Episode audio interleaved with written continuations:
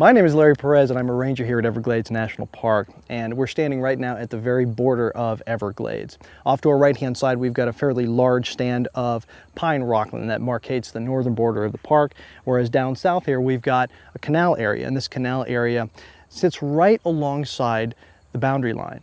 This is important for the topic of discussion today as we talk about invasive species.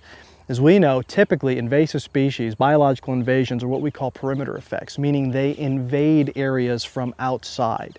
And so typically we'll find that areas like this canal are perfect avenues, highways for introduction of all sorts of different taxa, non-native taxa, into these islands that we've preserved as national parks. As we've seen, invasive species and the problems they cause in the ecosystem are a real concern for Everglades National Park, but the problem doesn't necessarily stop at our borders. Instead, as much as we'd like them to, invasive species scarcely respect the political boundaries we lay out on the landscape. So managing this problem in South Florida really mandates that we work across agency lines.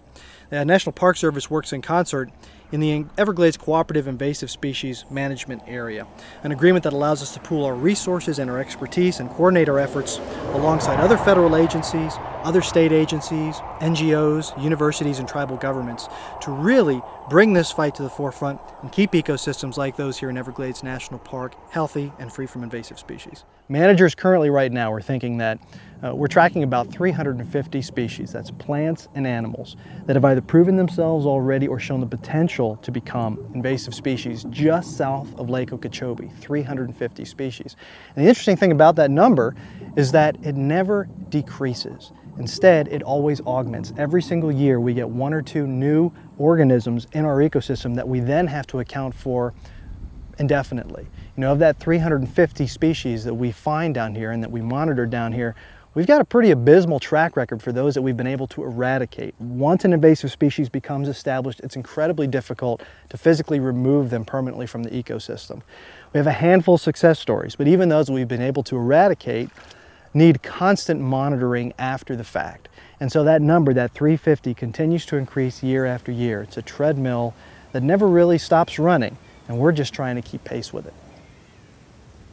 Invasives in general in the country, there are certain definite hotspots. South Texas is one, Southern California is one, Hawaii, of course, is a big one, and South Florida is as well, and it's for a variety of reasons. Most notably, our beautiful climate year-round keeps things pretty temperate and allows for a lot of different organisms to find a suitable home here. But in addition to that, this is also a huge hub of commerce. And of course, our global traffic in all sorts of organisms, both live and dead, allow us, or provide, I should say, a variety of different pathways for these organisms to arrive here and establish in the first place. South Florida is home to approximately 7 million people, and that presents tremendous problems in some ways. By definition, that means there are 7 million potential vectors for new biological invasions to occur in South Florida. But at the same time, those 7 million people also present us with a pretty unique resource. 14 million eyes and ears that are constantly patrolling the landscape. That could be our first line of defense on finding and reporting new invasives. I encourage everyone as they go about their play in the natural world, whether they're hunting, they're fishing, they're biking, they're bird watching, or just relaxing on the beach to keep a wary eye open. And if they see something out of the ordinary, report what they see.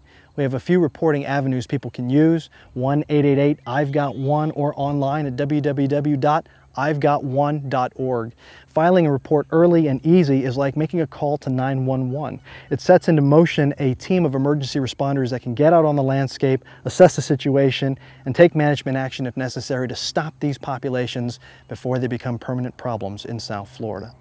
Learn as much as you can before you buy, before you become a pet owner, before you buy your nursery plants. And once you become one of those owners, understand how and why it's important to become a responsible steward to those plants and animals. Never, never, never release your animals in the wild. It's not healthy for them, it's not good potentially for the environment, and it's illegal. Remember, don't let it loose.